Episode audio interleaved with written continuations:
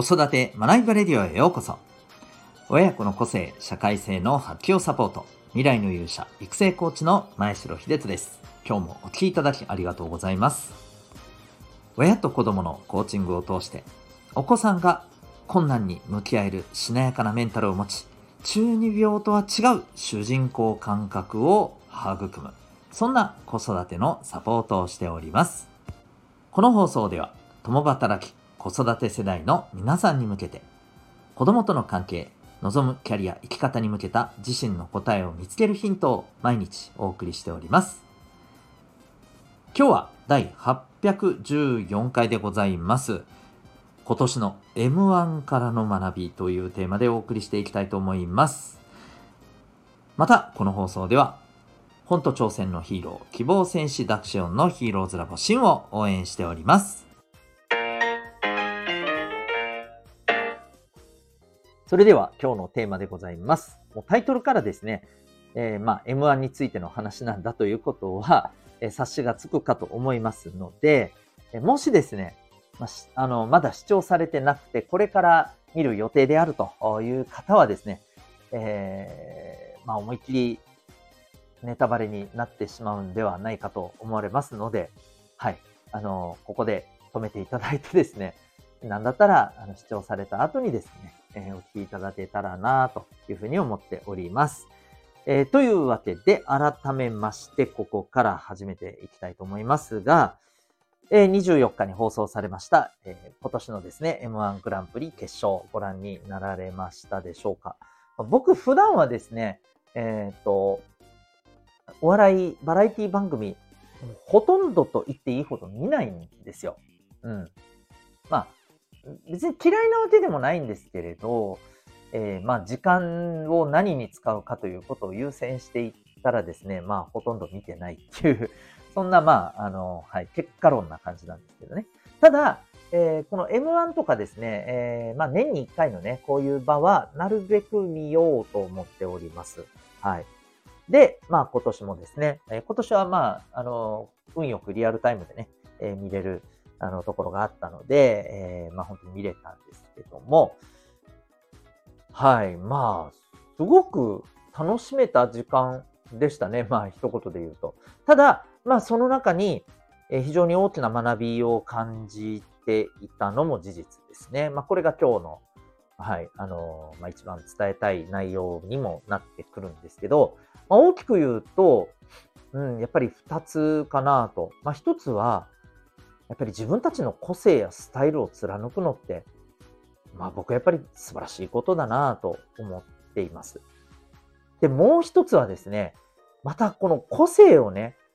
本当にあの、なんていうのかな、まあ思考のものに、すごい大げさな言い方かもしれないけど、より高みにですね、持っていくためには、えー、そこだけじゃなくて、やっぱりね、その周辺のこともね、え、身につけないといけない。つまり、これだけやってればいいっていうわけでもない。幅の広さっていうところも、やっぱりレベルを上げるためには必要なんだなって思いました。これは、あの、この漫才というエンタメの世界だけの話じゃないんじゃないかと僕はね、すごく思ったんですよね。うん、まあ、例えばその一つ目の個性というところでお話をするならば、もうこれインパクトにね、残ってる方とっても多いんじゃないですかね。あの、優勝はね、チャンピオンにこそなれなかったですけども、えっと、さやかのあの2本目。ねえ。あれどうでしたか？わ、わあもう思いっきり滑ってるって感じた方もきっといらっしゃるんでしょうけれど、僕はですね、まあ、多分いろんなことを考えて、彼らはあれを2本目にやったんですよね。リスクを取るとか。でも、自分らはこれで行くんだっていうね、ことをこう振り切ってあれをやったと思うんですよ。まあ、実際問題、2本目のあのさやかのネタが面白かったか、笑えたかというと、まあ正直ですね、あの、いや、面白かったですよ。面白かったですけど、うん、まあ、ね、同じ2本目で言うなら、えー、チャンピオンになった令和ロマン、それから本当にね、最後まで肉薄したヤーレンズ、あの二組のネタの方が、まあ正直ね、笑いました。はい。これはもう仕方のないところだなと思っていて、個人的には、あの、ヤーレンズの方が僕は好きだったんですけどね。うん、まあでも、あの、チャンピオンになった、あの、令和ロマンも本当にね、あの、面白かった。うん。えー、見事だったなと思います。でもやっぱりね、この貫くとか、そういうところで行った時に僕は、このさやかのね、えー、あの、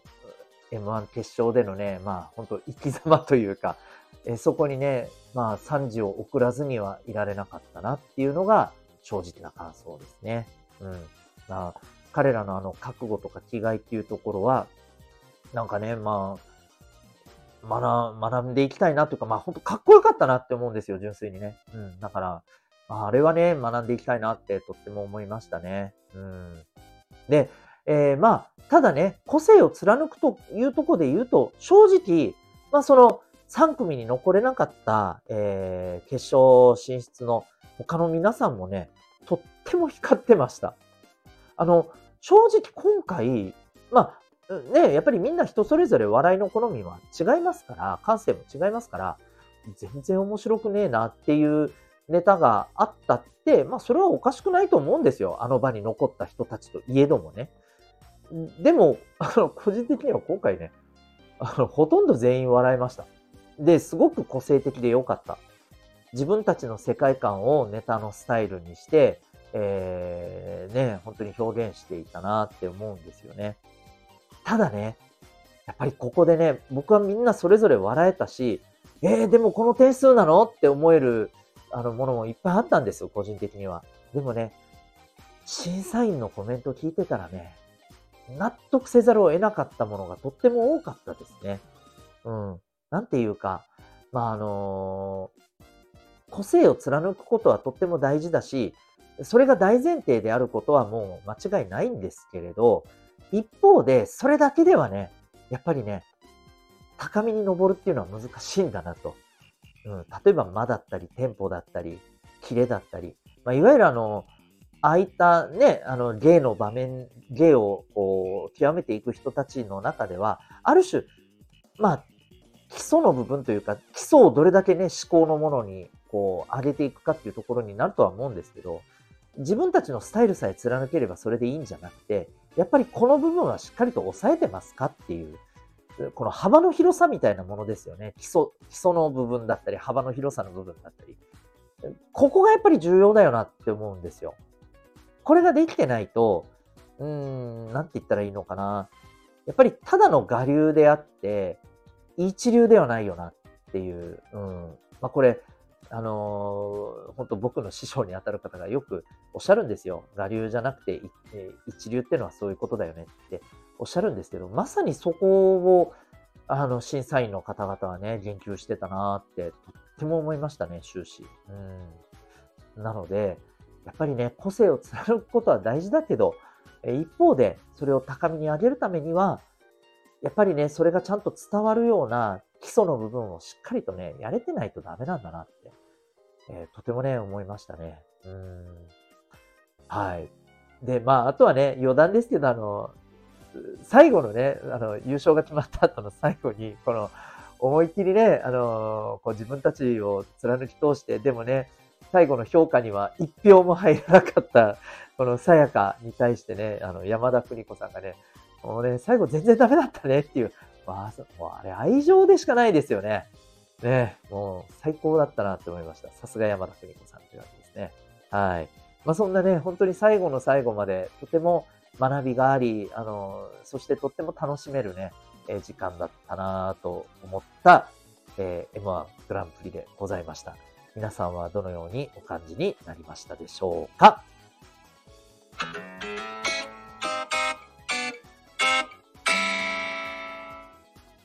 それでは、ここでお知らせをさせてください。えー、お子さんが、えー、非常にね、あのー、積極的に、え大きなことにチャレンジをしている、あるいはこれからチャレンジをしていくというですね、え、小中高生の保護者の方にぜひお聞きいただけたらと思っております。え、チャレンジするお子さんにどんな思いを持っていらっしゃいますでしょうか。え、まあ皆さんそれぞれ、あの、ある程度の違いはあれどもですね、まあ大きく飛躍してほしい、えー、本人が望んでいる、あるいはそれ以上のね、えー、結果がね、えー、出たらいいなと、そんなことを願っていらっしゃるのでは、え、ないでしょうか。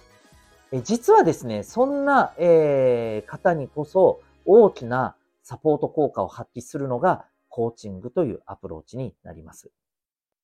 これ、あの、勘違いされてる方もですね、多いような気がするんですけども、え例えば、まあ、今は、まあ、あの、特に、えー、悩んでるところがないので、あの、コーチングは特に必要ないと思いますとかですね。うん。なんかつまずいてることがないので、えー、大丈夫だと思いますとかですね。あの、むしろ逆って感じで、はい。あの、これから本当にね、あの、い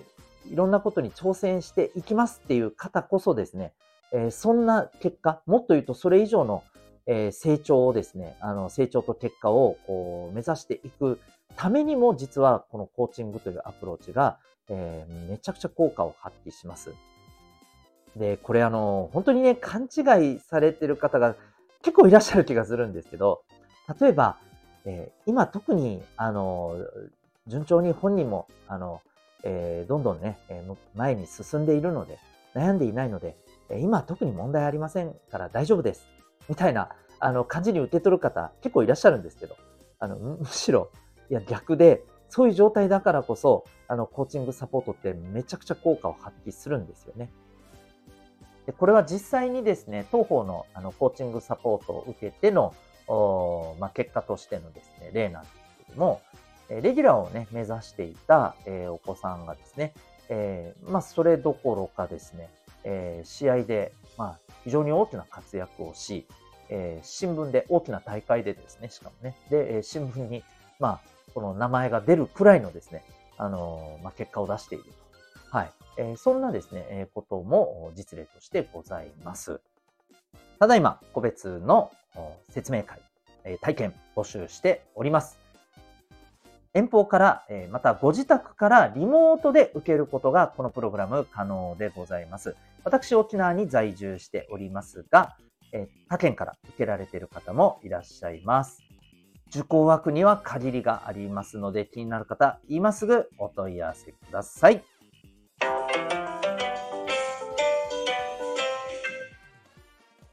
エンディングトークでございます。ここまでお聴きいただきありがとうございます。今日はいい天気ですね。はい。えー、まあ、昨日からいい天気なんですけどね。いや、なんでそんなよくわけわかんないこと言ってるのかというと、これを収録しているのが前日だからでございます。